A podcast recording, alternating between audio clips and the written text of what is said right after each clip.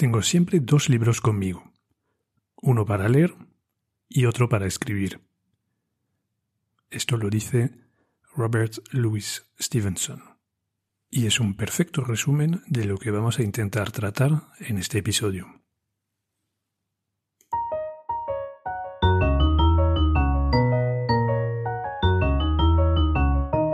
Te llames Aristóteles o Antonio García, Marie Curie o María Pérez, cuando no piensas, la lías. Todos necesitamos un espacio donde entrenar y fortalecer nuestro pensamiento crítico. Esto es, tu rincón de pensar.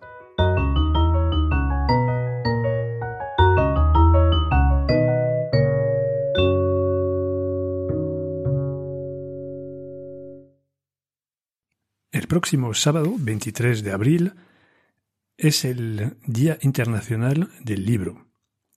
Y a raíz de este evento eh, están surgiendo un montón de, posts, de artículos sobre eh, el libro y la importancia de, leer.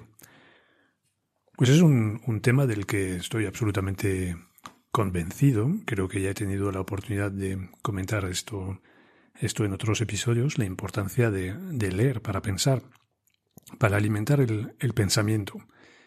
Entonces hoy no voy a centrarme mucho tiempo en esta cuestión, pero bueno, sí que voy a empezar con algunas reflexiones acerca de la importancia de la, de la lectura y de los libros. Creo que a nuestro alrededor eh, podemos observar distintas categorías de personas. Están, por un lado, los que no leen nunca, como si tuvieran alergia a los, a los libros. Bueno, pues, ¿qué le vamos a hacer? Eh, yo creo que Em, hay un probablemente un poco de, de, pereza, de vaguería. Es gente que tiene, bueno, puede ser que también que tengan una dificultad para mantener la atención. Ahora que parece que hay una epidemia de hiperactividad y de déficit de atención, me imagino que es más complicado para alguien que sufre de esto en mantener la concentración para, para leer. Eh, pero bueno, no soy médico, así que no me voy a aventurar en este, en este terreno. Lo único que quiero recordar a esta, esta gente, que creo que no forman parte del público que, que escucha este podcast, es una frase del autor americano Mark Twain que dice el hombre que no lee buenos libros no saca ventaja al hombre que no sabe leer. Y eso es, importante. Si, si, tienes amigos, hijos que no leen, pues eh, recordarles que al final, pues saber leer y no leer es casi igual que ser analfabeto.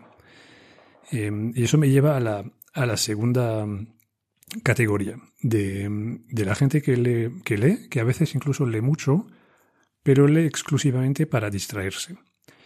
Y, em, y esto yo, conozco a, varios en mi entorno, y es gente que solo lee eh, novelas, eh, bueno, me voy a atrever a, decirlo, a veces novelas eh, facilonas, no, no es literatura, no es poesía.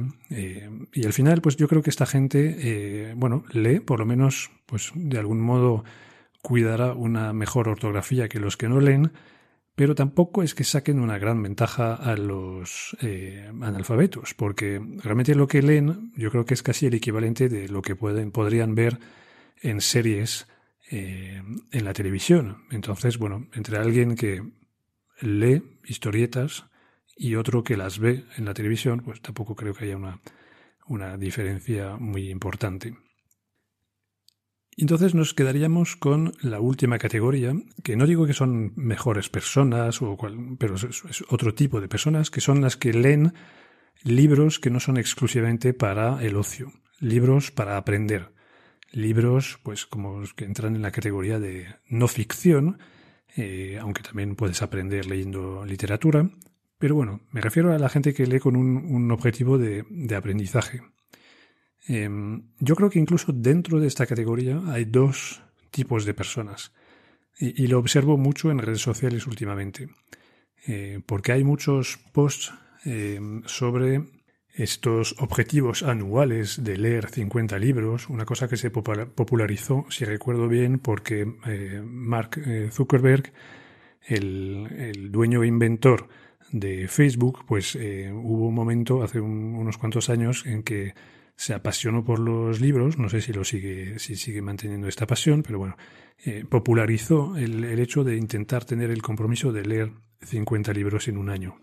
Y entonces, pues muchas personas pues se pusieron a leer eh, de manera como muy intensiva. Y, me llamó mucho la atención porque eh, a mí siempre me ha gustado leer y sin embargo yo creo que bueno jamás he sido capaz de leer 50 libros en un año. Y, decía, pues qué curioso que gente que no, no, tenía mucha afición a la lectura de repente se mete, se lanza en un reto eh, de leer 50 libros en un año. Y veo que hay un poco ahí de, de extremismos, es como alguien que no ha corrido nunca y que de repente se marca como objetivo de correr una maratón. Lo hace y, y, eso es todo. Ya después deja de correr, deja de hacer deporte porque ya ha logrado esta meta. Entonces, no creo mucho en estos lectores que se marcan esas metas súper intensivas de leer todos esos libros antes de los 30 años. Eso es otro, otro tuit que había el otro día con una lista de libros completamente absurda.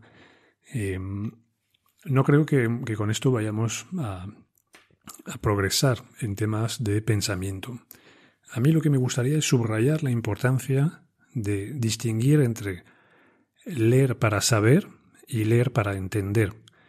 Eh, no sé si ya he, usado esta expresión en el, en el podcast, pero lo, voy a, lo, hago en mi libro. Yo creo que hay una diferencia entre eh, una curiosidad positiva, sana, que es la curiosidad del aprendiz, y después una curiosidad tóxica, negativa, eh, hasta enfermiza, que es la curiosidad de los paparazzis. Entonces es importante recuperar una disciplina de lectura que es orientada al, eh, al entendimiento.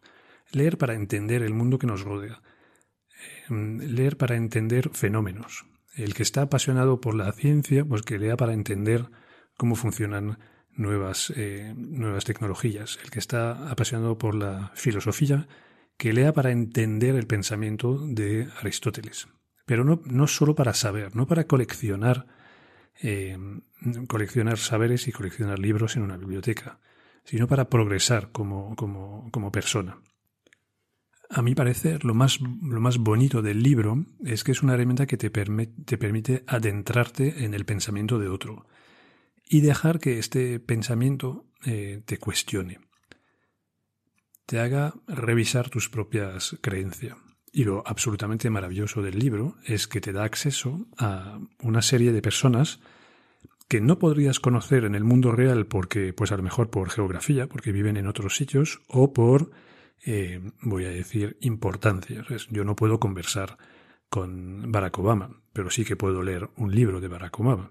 No puedo conversar y no podré conversar probablemente nunca con eh, Elon Musk, pero sí que puedo leer eh, lo que escribe y así de alguna manera adentrarme en su pensamiento. Y sobre todo se ve todavía más cuando hay un desfase eh, en el tiempo, en las generaciones. Yo nunca podré conversar y nadie podrá conversar con Aristóteles, pero sí que podemos leer a Aristóteles. Y leer a Aristóteles de alguna manera sí que es conversar con él, es adentrarse en su pensamiento y empezar a, eh, a dejar que nos, que nos cuestione, que nos haga, que haga un poco temblar nuestras, nuestras, nuestras fundaciones, ¿no?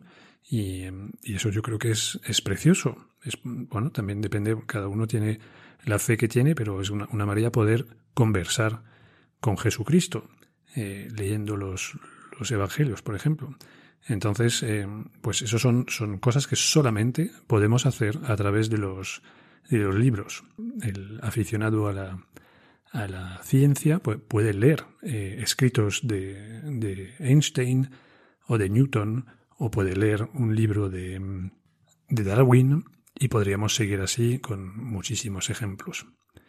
Entonces eso es para la, parte de, leer. Yo creo que es, eh, es de las cosas más, más, bonitas y provechosas para el, pensamiento, el desarrollo del pensamiento y de la inteligencia. Y, lo vuelvo a decir, también es una gran lección de humildad, porque es eh, admitir que para pensar eh, es muy útil apoyarse sobre el pensamiento de, otros. No hay que pretender eh, empezar todo de una hoja en blanco, sino no, no llegaríamos mucho, muy lejos. La gran ventaja de vivir en el 2022 es que puedes apoyarte sobre todo lo que han pensado las múltiples generaciones de personas ilustres, de los pensadores más geniales de, la historia y que han dejado cosas por, por escrito. pues el que ha nacido en, en 1236, pues tenía menos, mucho menos cosas a su alcance y entonces pues, ha podido pensar menos o, no ha podido pensar tan bien, de manera tan rica, que lo que podemos hacer hoy. Y cuando digo pensar, no es pensar en el vacío, eh, no es pensar por pensar, por, por arrogancia, de desarrollar pensamientos complejos. No, yo digo pensar para entender, entender el, el mundo, la manera de funcionar del ser humano, la manera de funcionar de, de las realidades de la, de la, de la naturaleza, y esto de, de, leer para entender y de adentrarse en el pensamiento de alguien me lleva a la segunda parte de esta cita que daba en la, en la introducción del podcast. Repito la, la, frase. Tengo siempre dos libros conmigo, uno para leer y otro para escribir. Acabamos de tratar del libro para leer y ahora me gustaría tratar de la importancia del libro para escribir. Eh, no estoy invitado a todo el mundo a escribir libros. Eh, lo, que, lo que me gustaría más transmitir en este episodio es la importancia de apuntar, de escribir, de escribir para plasmar por escrito lo que pensamos. Y esto yo creo que la mejor manera de empezar a hacerlo es simplemente tomando notas. Tomando notas cuando, cuando leemos un libro, eh, creo que las, las notas, que sea en los márgenes del libro o en una libreta que tenemos al lado, eh, son un paso fundamental para aprender a rumiar lo que se, lo que se lee. En lugar de hacerlo de manera compulsiva, eh, acabar un libro para empezar otro, cosa que yo creo que no nos ayuda mucho a entender mejor el mundo que nos rodea, eh, a mí personalmente me aporta muchísimo apuntar. Y curiosamente, no es algo tan, tan común, porque a mí siempre me, sorprende, bueno, no estoy en, en, las casas de la gente para saber si toman notas, pero lo que sí es donde sí que estoy es en los auditorios cuando hay conferencias. Yo intento eh, ir a, conferencias cuando hay cosas interesantes que detecto a mi alrededor y, me sorprende muchísimo ver en el público como menos del 10% de, los, de las personas que asisten a una conferencia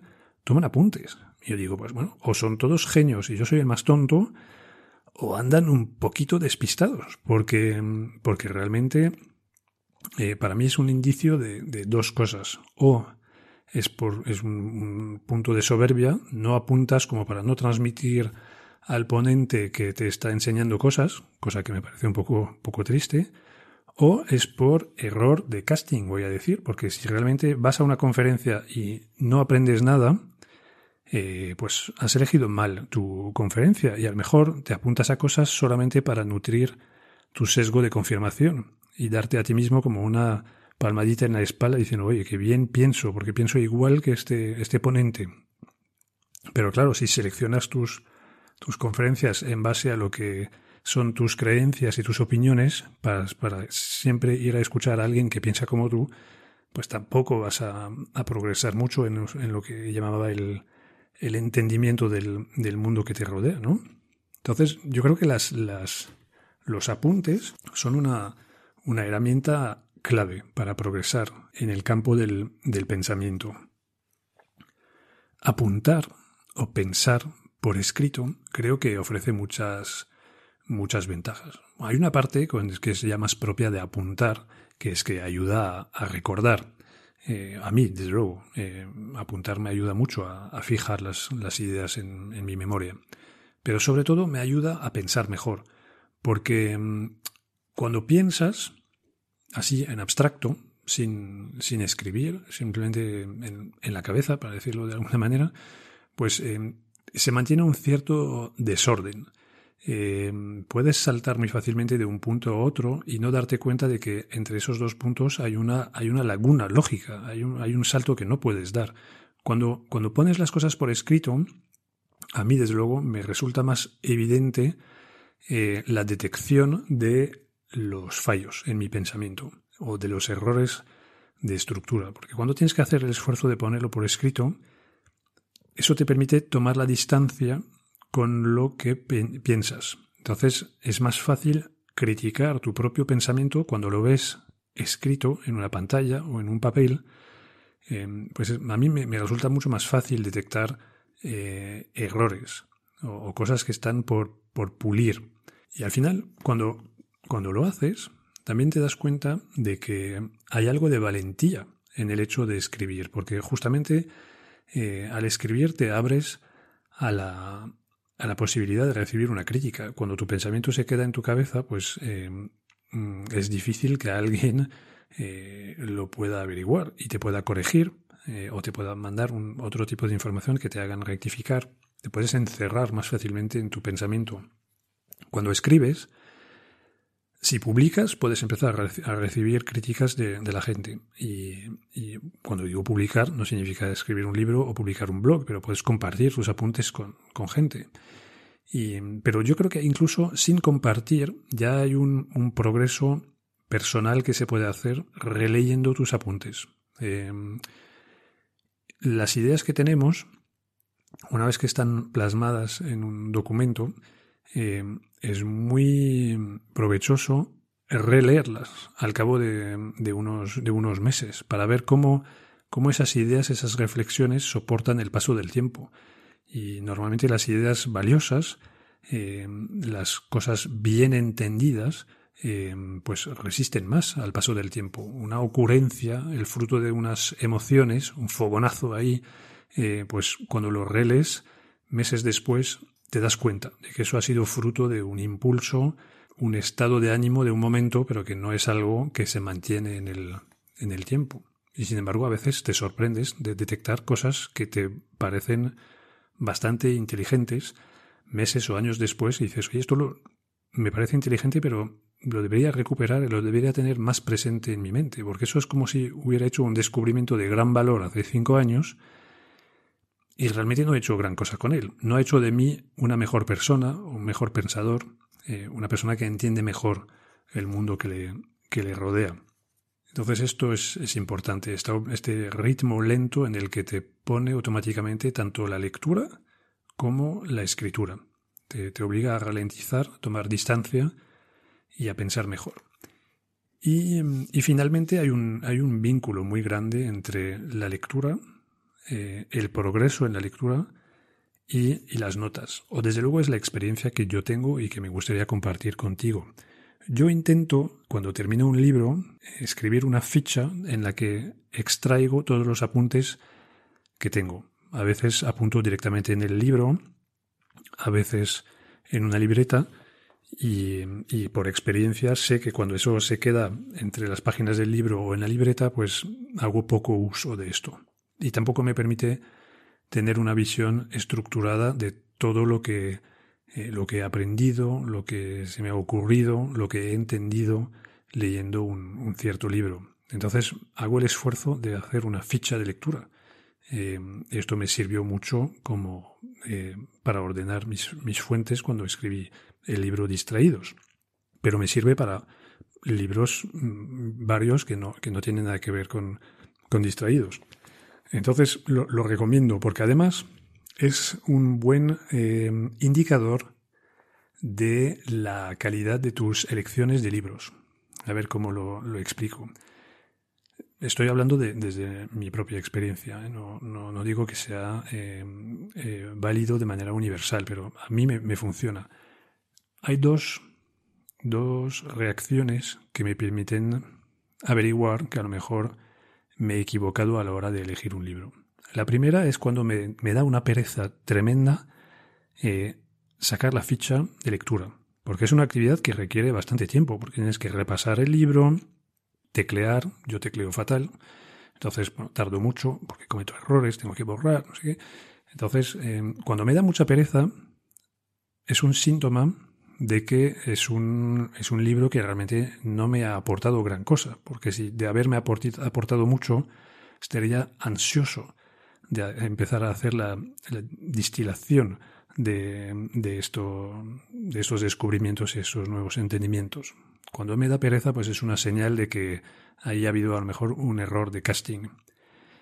Y también es interesante cuando extraigo lo que he apuntado, lo que he subrayado, lo que he marcado con flechitas, con puntos de exclamación, a veces uso bombillas cuando es una idea luminosa, a veces pongo un, diamante cuando es algo que me parece de, altísimo valor. Y a veces me doy cuenta de que un libro lo he marcado casi exclusivamente con frases que no me han aprendido realmente nada, que solamente han confirmado lo que pensaba. Entonces ahí me doy cuenta, de manera muy práctica, muy, muy tangible, de que eso ha sido un libro comprado por un impulso de un sesgo de confirmación, de que me he, hecho, me, he dado el gustazo de leer algo que realmente era una voz que me susurraba continuamente, oh, tipo, que, que listo eres, que listo eres porque lo que piensas ahora lo, lo vuelves a ver plasmado en un libro. Entonces, eh, es, es, realmente inteligente lo que piensas. Cuando no es así, no es así. Eh, realmente es de alguna manera una pérdida de tiempo eh, leer libros que no te que no te que no te hacen dudar, que no te hacen replantearte cosas. Yo creo que los libros a los que más valor doy son los libros donde he extraído cosas que me han eh, incluso cosas con las que no estoy de acuerdo, pero que por lo menos mm, si, he llegado a la conclusión de que no estoy de acuerdo es que me han hecho pensar. Y cuando no estoy de acuerdo, muchas veces el libro me ha permitido entender el pensamiento, la manera de ver el mundo que hay detrás de las personas que piensan así. Entonces es una, es una gran aportación, porque esto te permite dialogar mejor, entender mejor las personas que te rodean y que no comparten tu visión del mundo, tu manera de entender las cosas. Entonces, lo, vuelvo a repetir, es que eh, repasar los apuntes, eh, agruparlos, eh, pues te da mucha información sobre la calidad de tu lectura y así puedes poco a poco aprender elegir mejor los libros, porque al final un libro no es solo un, un gasto, pero sobre todo, más que el dinero, es el tiempo. Yo me doy cuenta de que leer un libro equivocado porque no me aporta nada, mm, pues eh, es una doble pérdida. Por un lado, pues has perdido tiempo y después es un coste de oportunidad. No, podrías haber leído otro libro eh, más interesante. Entonces, bueno, yo recomiendo mucho lo de, lo de escribir. Escribir para, para pensar mejor, tomar, tomar apuntes. Y ya está, ya es todo para este episodio dedicado a, a la lectura y la escritura. Acabo para, acabo para darme un pequeño gusto con una, una cita que, que me gusta mucho del filósofo francés René Descartes, que dice, La lectura de los grandes libros es como una conversación con las mentes más brillantes de los siglos pasados. No nos perdamos esas oportunidades, ¿no? A bientôt.